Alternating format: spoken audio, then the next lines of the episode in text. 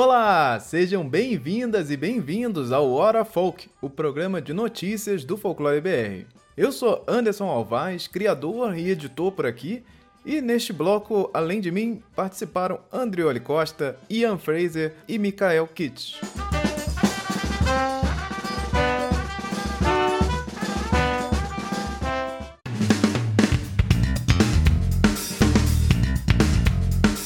Vamos aqui para nossas rapidinhas do Folclore BR, começando aqui para os nossos momentos onde falaremos de algumas notícias que também rolaram por aí, que não dão uma pauta tão de discussão, mas às vezes dão. É muito doido esse, esse caminho aqui, a gente sempre tenta fazer umas notícias rapidinhas aqui para tentar é, é, é, caminhar por esses outros lugares aqui que não deu não deu pra gente é, colocar como notícia principal, né? Temos um tempo aqui, apesar de não parecer, nós temos um tempo aqui sendo marcado. Então vamos, vamos seguir aqui para a primeira notícia da Rapidinhas. Ontem, exatamente ontem, do dia que a gente está gravando, dia 5 de fevereiro, fez um ano de Cidade Invisível. Hoje, exatamente dia 6 de fevereiro, dia da gravação, nós estávamos no ano passado fazendo uma live com spoilers de Cidade Invisível, a live de 4 horas, falando todos os detalhes. Isso é, é, foi realmente trouxe o maior público do Folclore BR, que não tinha ninguém falando da série no final de semana. Então rolou a galera carente de falar de Cidade Invisível, veio aqui, chegou no Folclore BR, descobrir o nosso bate-papo.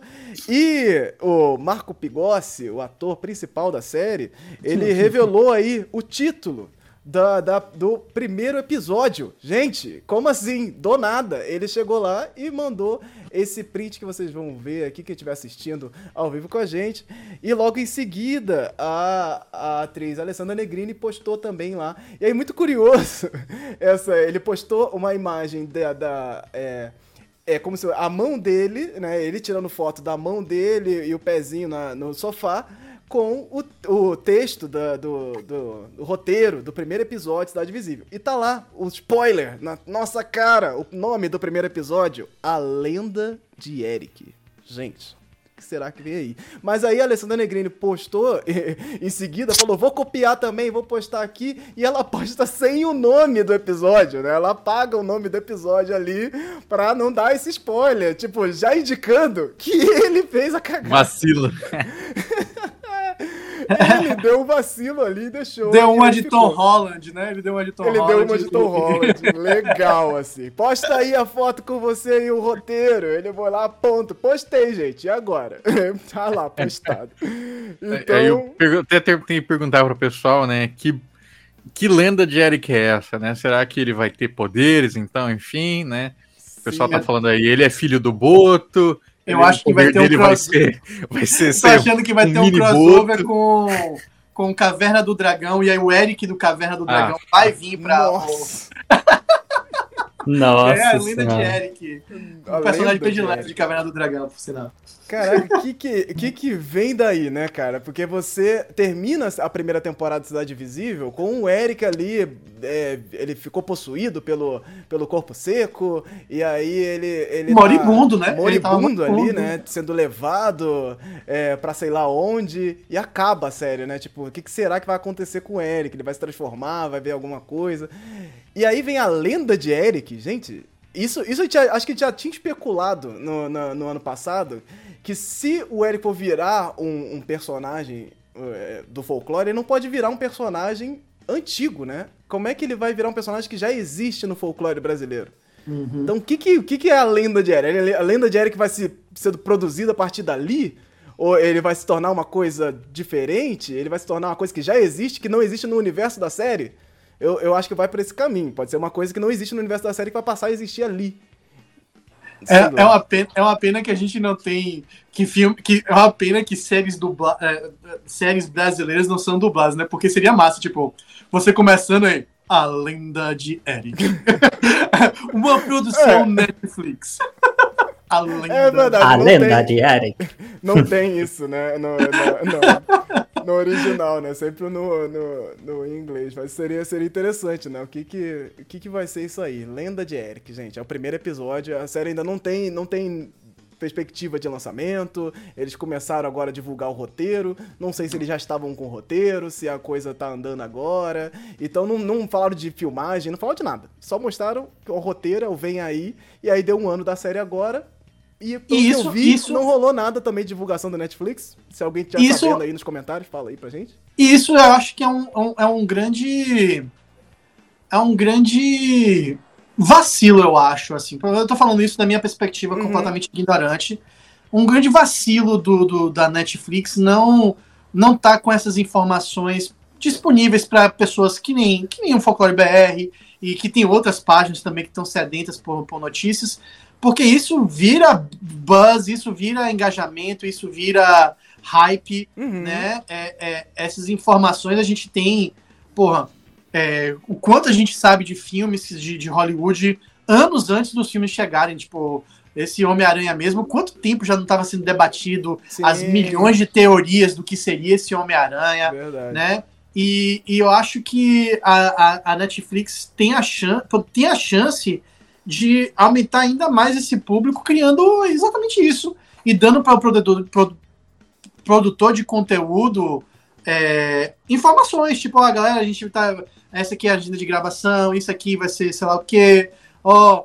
Essa informação aqui a gente pode divulgar, tipo, vamos filmar em X cidade, vai ter filmagem né? Vamos supor que vai, uhum. vai ter filmagem no 2 de fevereiro lá em Salvador. Porra, Ian, pode ir lá, pode ir lá entrevistar alguém, né? É, caraca. Olha, tipo coisa da Netflix. Ano, né? ano passado a gente assistiu episódios aí antecipadamente. Vamos ver se, se isso dá uma iluminação aí na galera e, pô, traz um conteúdo exclusivo aí pra gente também. Alô, é. Netflix aí, hein? Vamos, vamos dar atenção aqui, Folclore BR, hein? Então a gente vai ficar de olho aí, Cidade Visível, porque tem coisa vindo aí.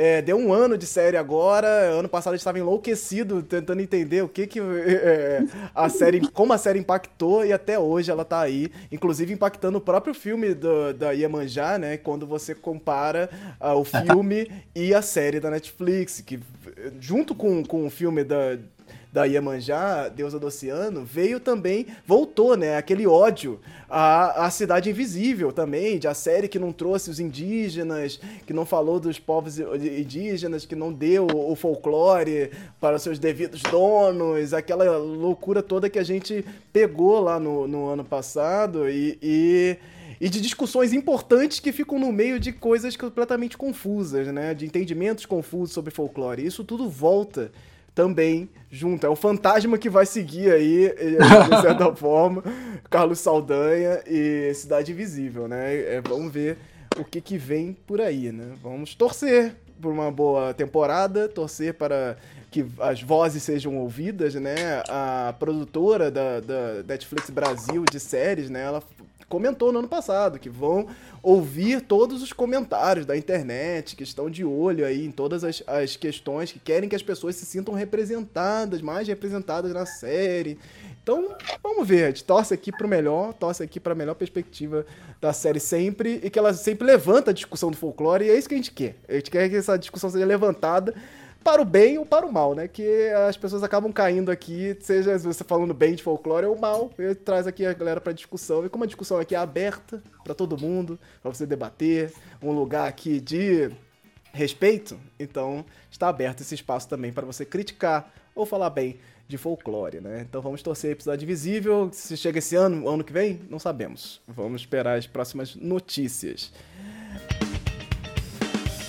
Próxima rapidinha, era uma outra polêmica também do ano passado, que foi Yara Flor, a Mulher Maravilha brasileira, que chegou ao Brasil em já, dezembro, na verdade, foi lançada em dezembro, a série é, DC Futuro, Estado Futuro, foi lançada em português pela Panini e tal, chegou lá trazendo Yara Flor e todos os outros personagens.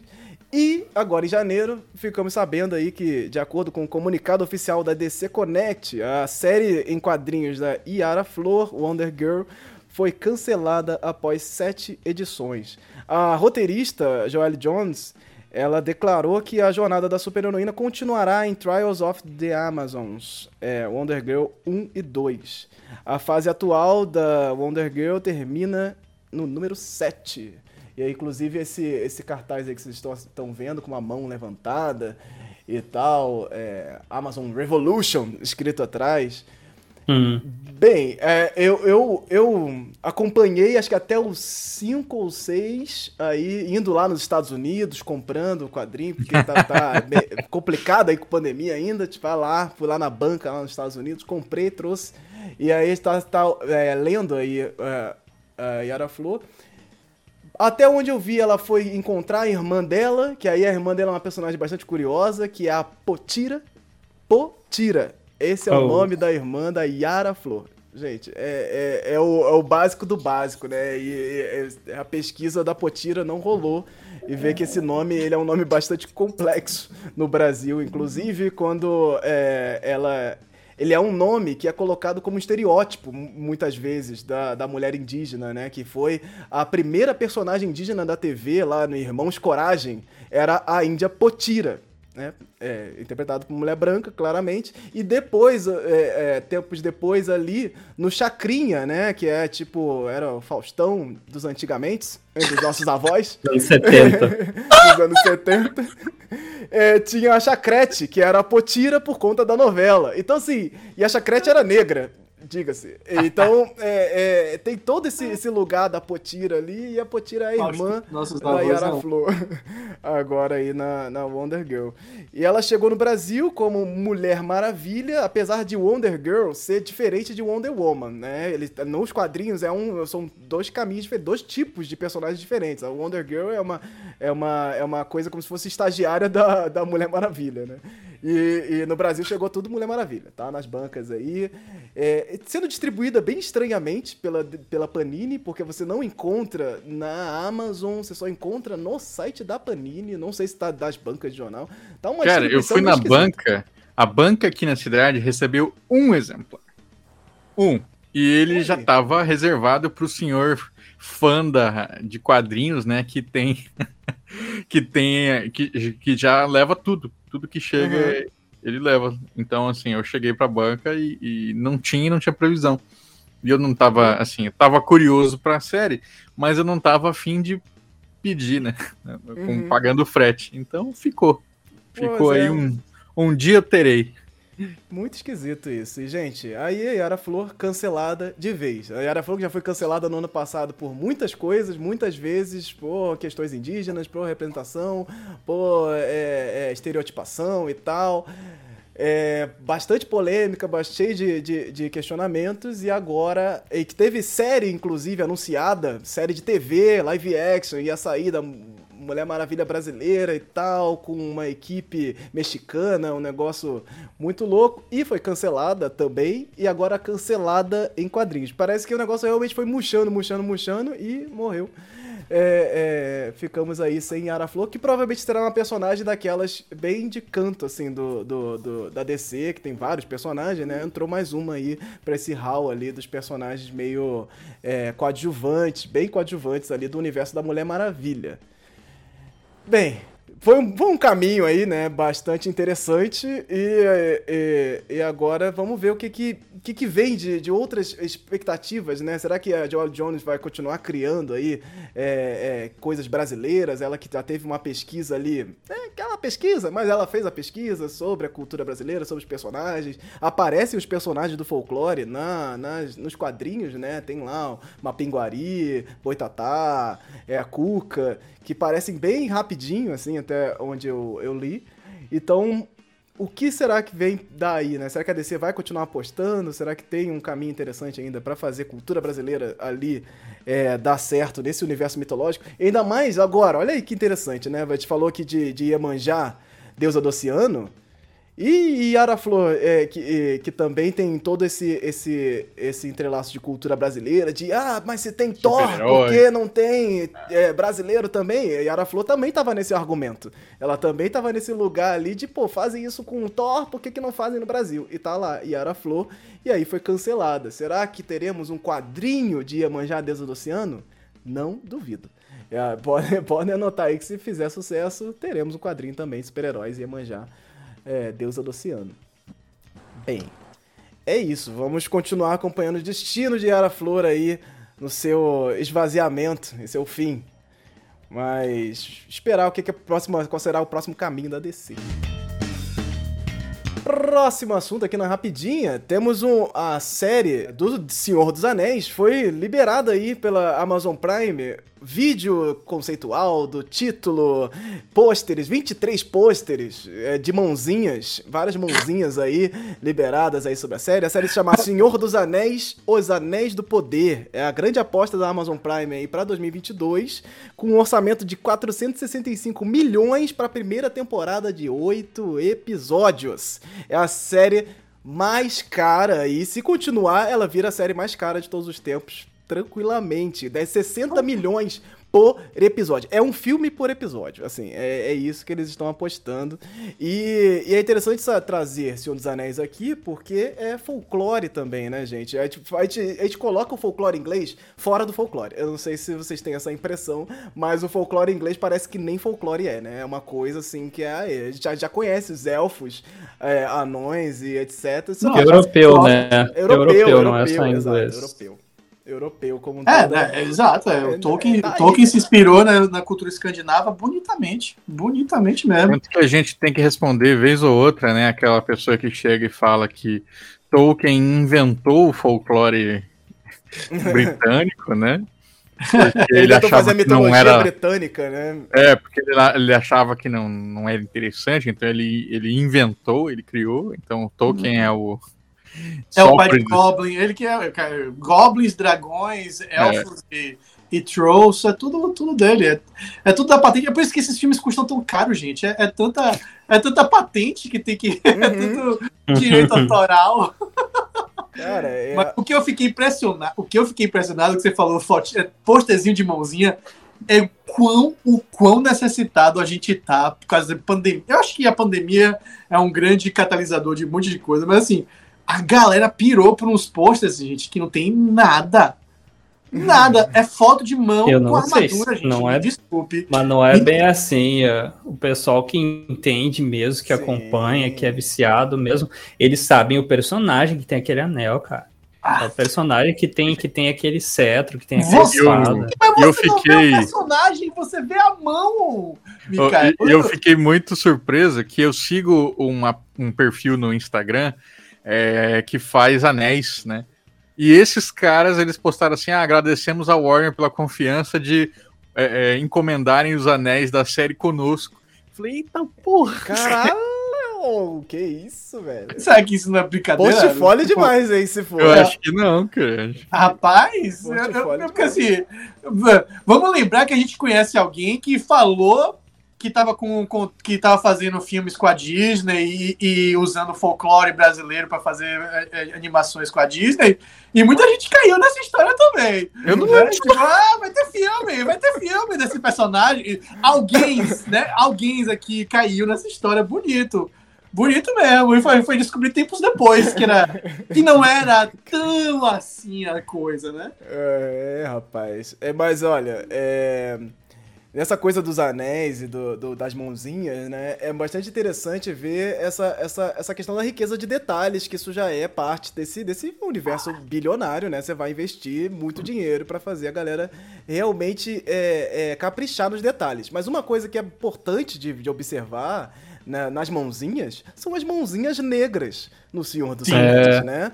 É, você é, não, não você tem muito essa dificuldade de, de entrada ali das pessoas negras nesse universo, eles não, não participam, né? Não, fa, não fazem parte desse, desse cenário.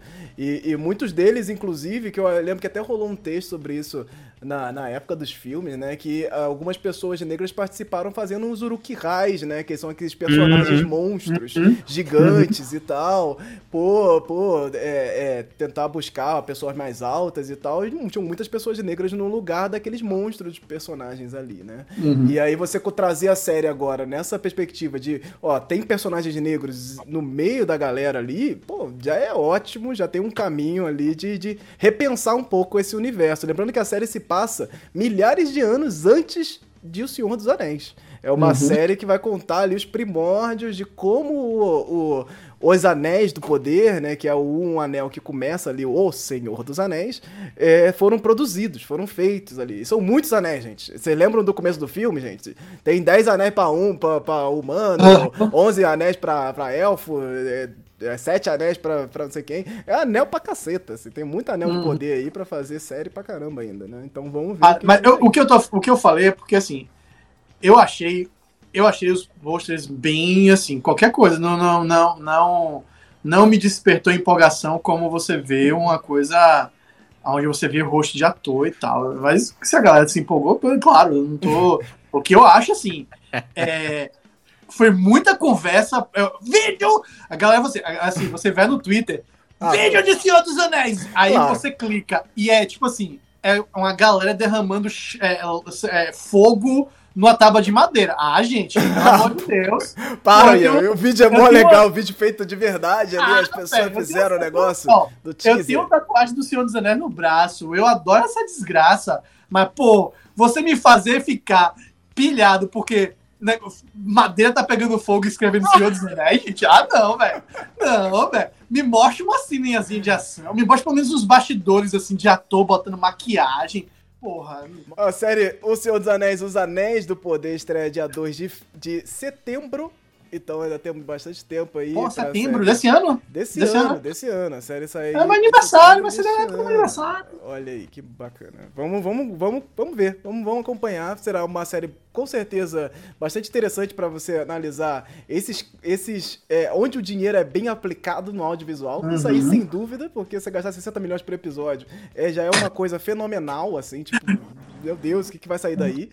E, e, espero que seja um sucesso aí, que alcance realmente as, os, os, fãs. E, e, porque será a primeira vez, eu acho que é a primeira vez, tirando o Hobbit ali, que deu uma enganada também, que deu uma esticada na, na, no negócio, é a primeira vez que um conteúdo original está sendo feito baseado na obra do Tolkien, oficialmente uhum. ali, né, do audiovisual, porque é uma série que não é baseada diretamente num livro. Ela tá ali dentro do universo, mas está num roteiro original, é outra coisa. Então, Vamos ver o que vem daí. Com certeza terá muita reclamação, já podemos adiantar aqui. Muita reclamação. Hoje já tô de reclamando de, de, cena de sexo que vai ter. Eu já tô reclamando.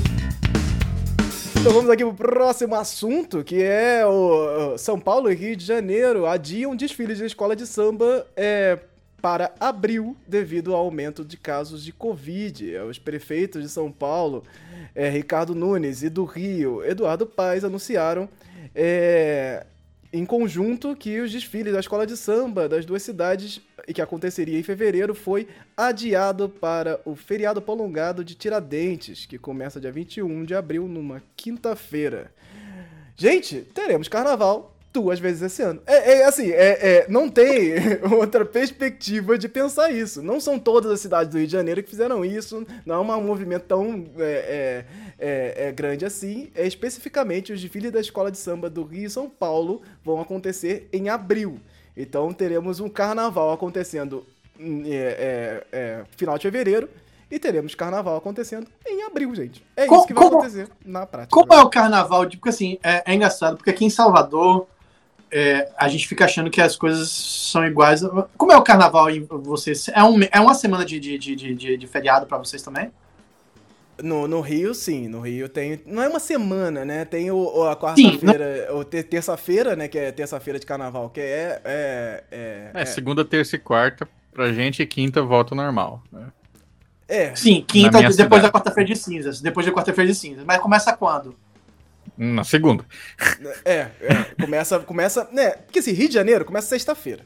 Sexta-feira a coisa já tem meio expediente, gente fazendo meio expediente. Começa sexta-feira e vai até quarta-feira. Então, só que isso varia muito de, de, de empresa Aqui é uma empresa. semana. Aqui é uma semana. Começa, aqui já fecha, aqui geralmente já fecha na quinta Quinta já tem bloco na rua. Nossa senhora. É, quinta, sexta, sábado, domingo, segunda, terça, e aí quarta-feira de cinzas é o, é o furdunço, a, a, a, o último dia, e aí volta na quinta. É uma semana. Mas o prefeito já disse que não vai ser assim, sem festa, tá ligado? Que vai, não vai ter. Porque geralmente para porque não tem, assim, quem mora na barra, não tem como você chegar em lugar. Porque uhum. você está preso entre dois circuitos. Você fica preso pelo Campo Grande, que é aqui em cima, e você fica preso no circuito Barra, que é aqui embaixo. Né? Então, um bairro inteiro de Salvador para. Você não tem para onde morar. Você não tem como viver. Não tem como você sair. Não tem como você fazer nada. Porque tem trio elétrico e duas milhões de pessoas na rua. Né, teoricamente, né? Quando tá em modo de pandemia. Rolou essa discussão de não ter carnaval na rua, né? E os carnavais serem é, é, em lugares fechados e tal, não vai ter bloco, não sei o que, movimento Brasil afora, que trouxe muito essa ideia também dos trabalhadores do carnaval, né? Que a galera que tá ali pegando no, no batente depende Sim. do carnaval pro ano inteiro, e aí você fecha o carnaval para dentro de, de ambientes específicos e não deixa ali ele correr na rua, isso é uma coisa assim que lembra muito os primórdios do próprio carnaval, né? Que era uma festa de rico, né? de rico, a festa de elite, que você tem que ir para um lugar fechado e tal, e o povo na rua foi lá fazer o seu carnaval, né? E fazer aquilo acontecer da forma do povão mesmo, né? Então, uhum é, é, muito louco ver isso, isso acontecer, porque assim, temos pandemia, tá Covid rolando, só que você tem também essa predileção, tem esse, esse, esse tentar equilibrar as coisas ali, né, gente? É muito dinheiro rolando, é muita gente para deixar tranquilo ali, né? Então, o próprio Rio de Janeiro, Eduardo Paes é uma, é uma personagem que é muito conhecido pela sua ligação com, os, com os, as escolas de samba profunda, e assim, é muito difícil uma coisa dessa ser cancelada mais um ano. Então tem todo um jogo político, todo um negócio ali, e os trabalhadores do carnaval, mais uma vez ali, estão colocados de lado nessa discussão e estão aí, vão sofrer mais um ano com carnavais clandestinos, com coisas acontecendo, sendo interrompidas, porque parar o carnaval esse ano eu acho que aí é, tá na linha do impossível mesmo. É, você vai botar isso lá na teoria, mas na prática, gente as pessoas querem o carnaval acontecendo. Já estão com vacina rolando, com um monte de coisa acontecendo, apesar de tudo, apesar de, dos pesares, né, da, da cobertura vacinal. É o carnaval, é o carnaval. É a discussão que a gente fez todos os anos desde o início da pandemia é essa. Como se para um carnaval? Como se para um movimento tão grande, um movimento popular tão gigantesco, né, gente? Anderson, você, você, você, perdeu um momento aí, tipo, Los Hermanos aí, tipo, todo carnaval tem seu fim. Hum. Ó, ó, é, como parar um carnaval é uma pergunta filosófica muito bonita. Ó, escreva uma música, vai ficar legal, é. Como, como parar um carnaval? Os bate-bola no Twitter estão fazendo contagem regressiva pro carnaval ainda, foda-se. o, o prefeito... gente, é como, mas o que o Anderson falou, assim, foi uma coisa que eu vi, tipo assim, galera, carnaval vai acontecer, vai acontecer, velho. Tipo, ah, o prefeito assim, ah, estão estamos limitando shows, né? Shows para, sei lá, Parangolé, para essas bandas todas aí que fazem muito sucesso aqui em Salvador. 1.500 pessoas, gente, pelo amor de Deus, 1.500 e 3.000 pessoas no mesmo ambiente, respirando, o ar é o mesmo, galera. É, o mesmo ar, velho. Sabe, tipo, é, é, é é tampar o sol com a peneira. Vai rolar, vai rolar, vai rolar parangolé, vai rolar sei lá o quê, em shows onde o rico vai. E aí o rico vai se divertir e o pobre vai, né? É, muito complicado realmente avaliar essas condições. E na, na próxima edição aí do nosso programa nós vamos ver o que aconteceu. Ver, vamos entender aí para onde que foram esses, esses caminhos do carnaval e entrar um pouco melhor nesse debate. Vamos aqui para nosso última, nossa última rapidinha, que é uma mini resenha que eu quero fazer aqui sobre a Aimbo, a Aimbo, né, que foi traduzido no Brasil, Aimbo, a guerreira da Amazônia, estreou no Telecine. Agora você pode assistir ela aí nos canais de streaming, tá começando, né? Começou pelo Telecine, então provavelmente aí em breve vai entrar na Amazon, que já tá lá para alugar e tal. Então, Aimbo chegou na, na rede Telecine nesse em janeiro. E ele é um filme peruano, é uma animação peruana feita pela Tunche Filmes e, e, ganhou o mundo aí após diversos adiamentos aí no, na, na, na, pandemia e tal, foi sendo adiada, adiada e chegou aí dublada agora, também chegou nos cinemas brasileiros em setembro e eu tive aí a oportunidade de assistir, né, que é, conta a história de uma menina que cresceu na selva da Amazônia e é, chamada de, chamada de Candamo, que é no, no, no Peru, é um, é um, lugar que existe real no, no Peru. Ela, ela vive em uma civilização desconhecida que repousa sobre as costas do espírito materno mais poderoso da Amazônia, uma tartaruga gigante chamada Motelo Mama. E aí ela tem toda uma, uma trajetória ali de descobrir seus animais espirituais e tal. E, e, e tem várias referências ali a uma questão de um certo. a princesa, quase, quase um negócio meio reinado, assim, é, europeu. E eu quero dar alguns pontos aqui, então vou rolar provavelmente alguns spoilinhos de Aimbo, então se você não assistiu, quer assistir sem spoilers, eu tenho umas reclamações de fazer de Aimbo aqui. Claro, né, gente? Pelo amor de Deus. Eu, eu, a animação, ela é bonita, ela é muito, assim, belíssima. Ela é, é, ainda mais pra uma animação fora do eixo, assim. Ela é bastante bem acabada, não perde em nada. E tem os detalhes curiosos, como a, a voz original, mesmo sendo uma animação per, peruana, a voz original é a voz original em inglês. Isso diz muito do mercado, né, cara? Porque uhum. eu fui, eu fui, eu fiquei curioso. Eu fiquei curioso de pensar, pô, vamos ver o original. Aí o original tava em inglês na, na telecine. Eu, pô, ué, é, é, em inglês o original? Não, peraí, deve, não deve ter o original. Mas como que não tem o original? E aí eu fui ver o lip sync ali, né? A sincronização labial e é em inglês. Então é uma, uma animação feita para o público internacional da sua base, assim. Ela já começa com esse nesse intuito de, de, de ser exportada ali mundo afora.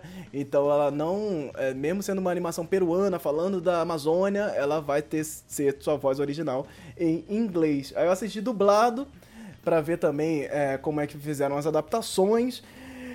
E assim, a história, ela, ela não é não é é uma coisa meio é uma jornada do herói bem básica assim, então ela vai é, é, caminhar ali por, uma, uma autodescoberta, de entender a sua importância pro, pro povo e tal. Não tem um povo, o povo não é um povo explicitado, não tem nome nem ficcional nem nada, é o povo indígena. A, a arte conceitual, ela é bastante genérica, assim, não, não parece ser uma coisa tão tão preocupada assim também, aquela coisa da, da, da, da pintura vermelha, né, no, no, no, meio do rosto, que é o básico de personagem indígena, pintura vermelha no meio do rosto, que é, é, é uma pintura que existe, mas a gente sabe também que ela entra muito nesse aspecto do genérico, né, do, do personagem indígena genérico, né, bota a pintura vermelha no meio do rosto.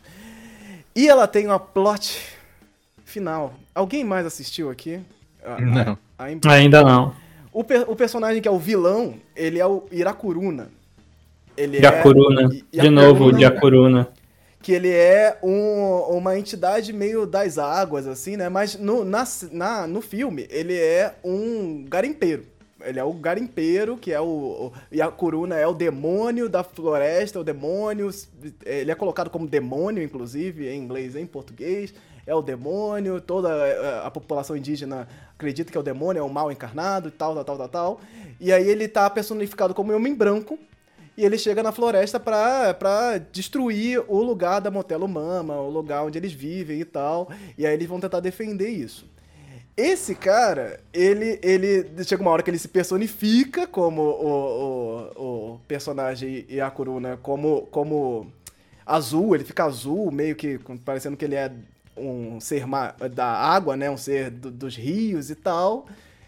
Mas é uma coisa extremamente genérica e, e, e o, final é que ele é o pai da Aimbo. Ele é o pai da Aimbo, que depois que ele, que ele é, é desencarnado do Irakuruna, que tiram o Irakuruna dele, ele vira um homem ruivo, que é tipo um príncipe da Disney, assim. What the hell? E ele é o pai da Aimbo, e aí a, a, mãe da Aimbo é indígena e teve um relacionamento com ele. Ele é o tipo homem branco do bem, ele é super paz e amor e tal, ele é legal, oh, ele é bacana Deus. com a galera e tal. É assim. é aquela coisa, se a gente tivesse referências, muitos filmes de indígenas, de animações, mundo afora, muitos indígenas, e aí você tem mais essa. Ok. É um homem branco que é, é pai de uma menina indígena, em vários entrelaços aí se conhecem e tal. Ok, não é uma coisa que seria é, é tão problemática, mas com uma raridade de obras desse tipo, você chegar nesse lugar do homem branco que é mal no começo do filme e depois ele é ele tiram dele um demônio indígena e ele fica do bem. E ele volta a ser do bem, paz e amor, que os indígenas inclusive gostam dele. Ah, ele é uma pessoa boa e tal, não sei o que, papapá. Nossa, foi uma decepção, assim, que isso, isso eu assistindo com a, com a minha namorada, ela já mandando, olha, ele é o pai dela, você vai ver. Aí, ó, pai Caraca. dela. Não, não, não, não, não, não, não. É. Nossa, eu fiquei muito, muito mal, assim, e, e, e, é isso, é uma animação importante, ela vem fora do eixo, ela vem se comunicar com muitos indígenas, inclusive, também, né? Quando você tem essa crise de representatividade, você vai ter a Aimbo sendo bastante importante ali para várias crianças indígenas. Você vai ter um, um, momento de representatividade numa animação bem polida, bem feita. Mas aí você chega nesse lugar, desse conceito, que, cara, por quê? Porque só isso que eu penso. É, é, é uma coisa muito para vender realmente internacionalmente. Funciona é. muito, né? Você tá, tá a pegada do, do, do, do, demônio que é retirado e, o, e a família volta a ser feliz de novo, né? Eles abraçam no final, fica uma coisa. É, é, funciona, funciona, com certeza. É um filme para toda a família, é um filme que é, é, bastante divertido, tem várias piadinhas, é bem interessante, tem os personagens interessantes, mas o final, ele te dá essa punhalada, principalmente a gente aqui tá debatendo essas coisas e pensando isso, pensando nessa representatividade, dói mais, né? A gente pensa, putz, cara, de novo não. E aí ela é a princesa que quer, vai. Aí tem toda aquela formação de de eu não sei, pode ter algum caminho indígena peruano, não sei, não tenho esse conhecimento, mas você tem toda aquela formação hierárquica muito estabelecida, assim. É, não tem roda, sabe? A conversa é tipo, tem um soberano, e aí você vê a montagem da cena, né? Que tem um soberano, três, três é, é, tem duas é, poltronas gigantes, né? O rei e a rainha, não são três, né? Que tem a princesa também, e, e, e elas em cima de um palanque, assim, né? Olhando pra população indígena. Gente, isso é uma formação muito. É, essa, essa ideia europeia mesmo, de hierarquização e tal.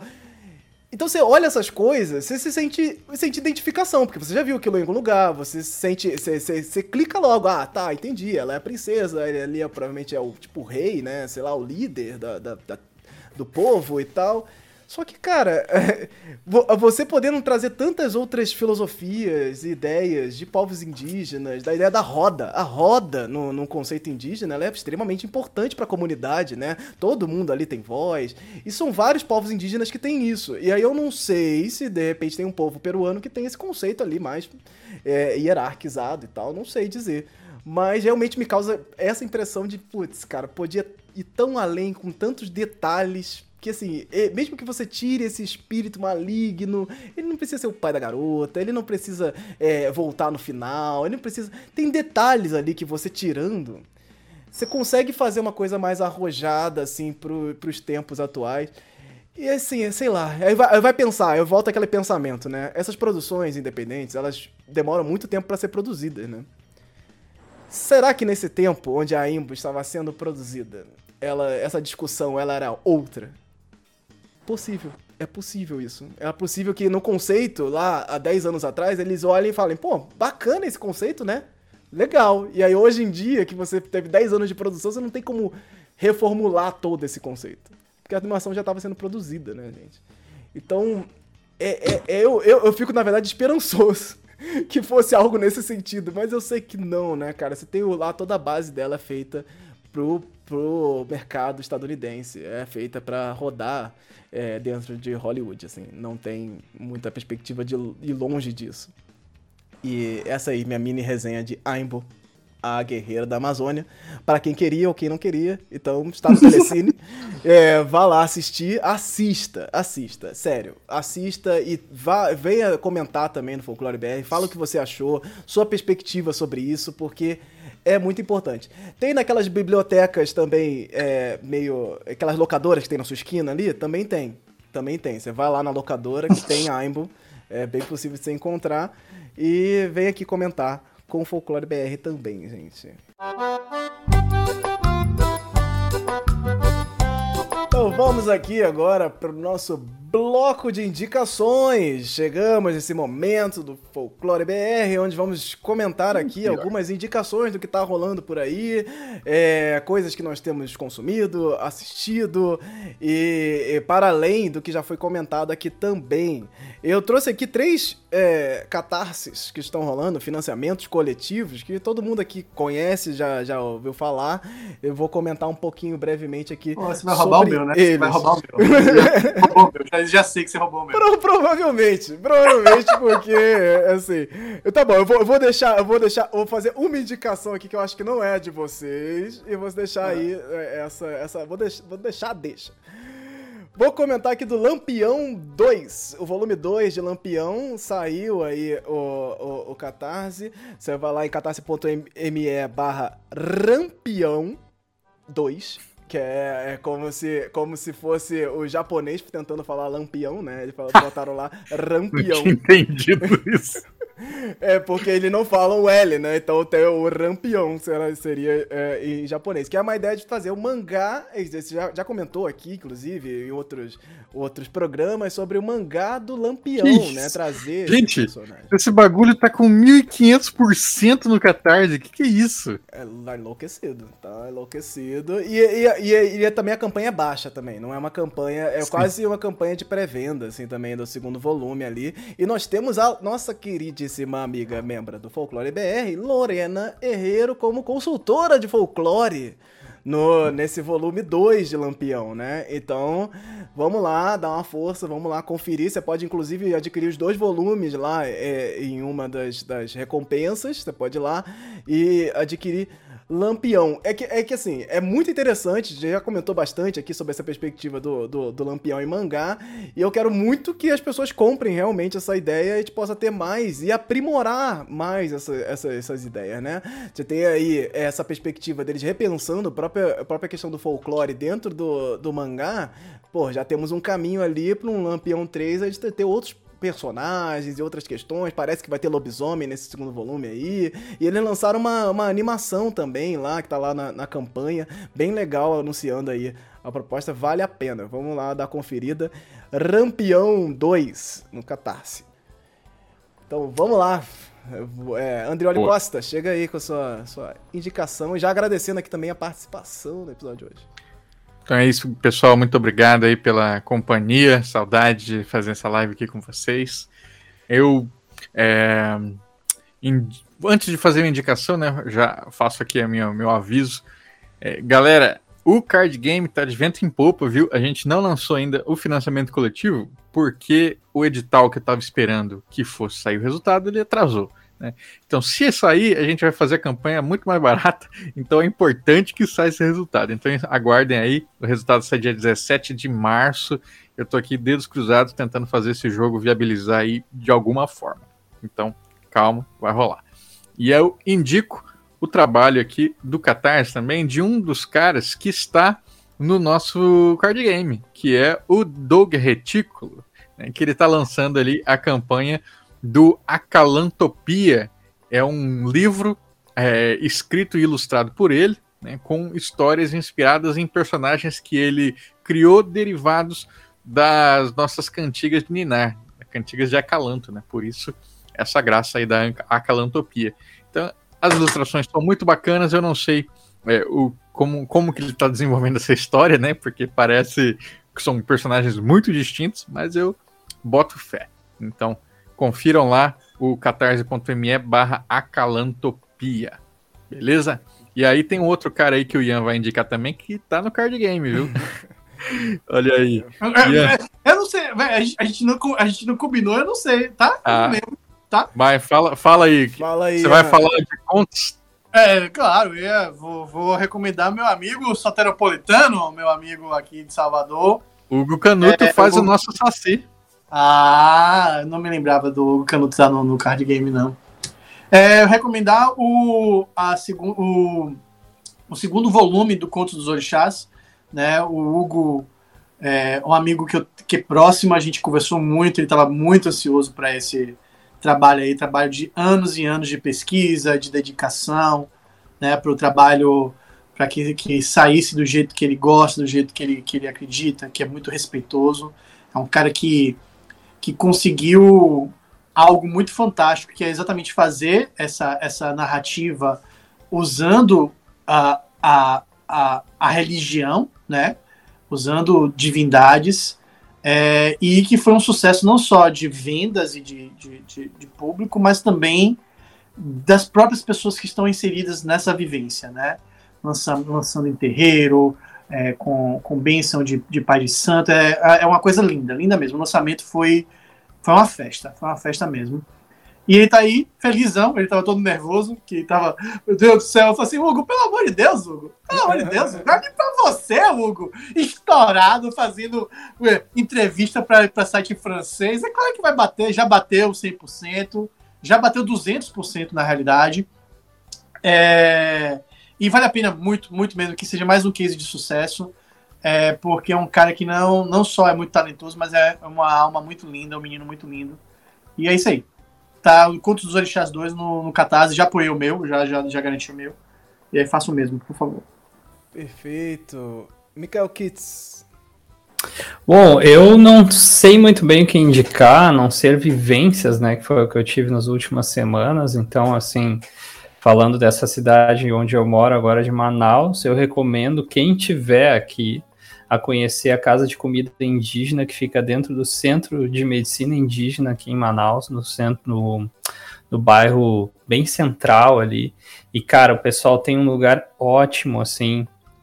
Eu conheço os idealizadores pessoalmente, assim, e eles fazem comidas tradicionais de dois povos indígenas e uh, eu recentemente tive alguns amigos aqui, recebi alguns amigos para fazer turismo em Manaus. E eu levei eles lá e eles estão cada vez melhores e pratos sensacionais também. E lá a gente comeu e vocês podem também experimentar pratos tradicionais que não são convencionais, do tipo uh, a sarrai, que é uma formiga, que vocês podem comer, assim, tem a farinha com a formiga também, tem peixes, métodos de, de preparo tradicionais, inclusive o tucupi preto, que eu não sabia que existia o tucupi preto. Então tem, tem, tem bebidas, é, né? Bebidas também. O Andrioli, inclusive, quando teve aqui, bem lembrado, Andrioli, ele, eu levei ele lá também. E aí o Android pode dar, dizer mais ou menos. Que eu consegui achou. comer, eu comi, que tava tudo ótimo. Muito bem atendidos, né? Eu é. falo assim, me dá essa bebida aqui, me dá esse suco ali, não sei o que. É tudo muito saboroso, muito diferente, né? E as, a, tem dois tipos de formiga e cada uma tem um sabor distinto, né? Tem um que lembra erva doce com limão, assim, bem suave, Isso. e outro que é uma picância ou maluca, assim, parece, parece que tá comendo uma pimentinha. Então é, é, bem legal. Então essa fica a minha indicação, é Casa de Comida Indígena, aqui que ela tem um nome tradicional em língua indígena que é Biatiui. Eu não lembro exatamente o que significa, mas eu acho que é Casa de Quinhampira. Então essa fica a minha indicação e a indicação de sempre, né, que a, eu sei que eu estou fazendo essa indicação também por eu não estar com indicações, mas eu acho importante porque a gente falou isso na live, que é galera se vacinem sabe? Então, continuem cuidando uns dos outros e de si mesmos e vamos terminar essa pandemia o quanto antes aí. Gente, é isso. Quero agradecer demais a presença de todos vocês aqui, a galera que acompanhou no chat, o pessoal que está aqui presente comigo. E voltaremos, voltaremos com Lorena, recuperada aí também, em breve.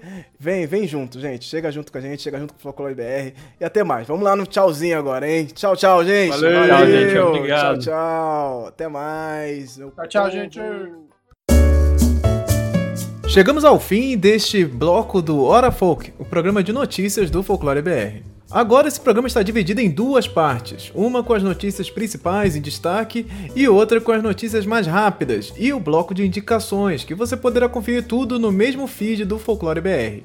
Os links para os participantes e demais informações para este programa estarão na descrição de onde você estiver ouvindo. Considere se tornar um apoiador do projeto através do Catarse, PicPay ou Pix. Saiba mais em folclorebr.com apoie. Busque Folclore BR tudo junto nas redes sociais e nos encontramos no próximo programa. Obrigado e até logo!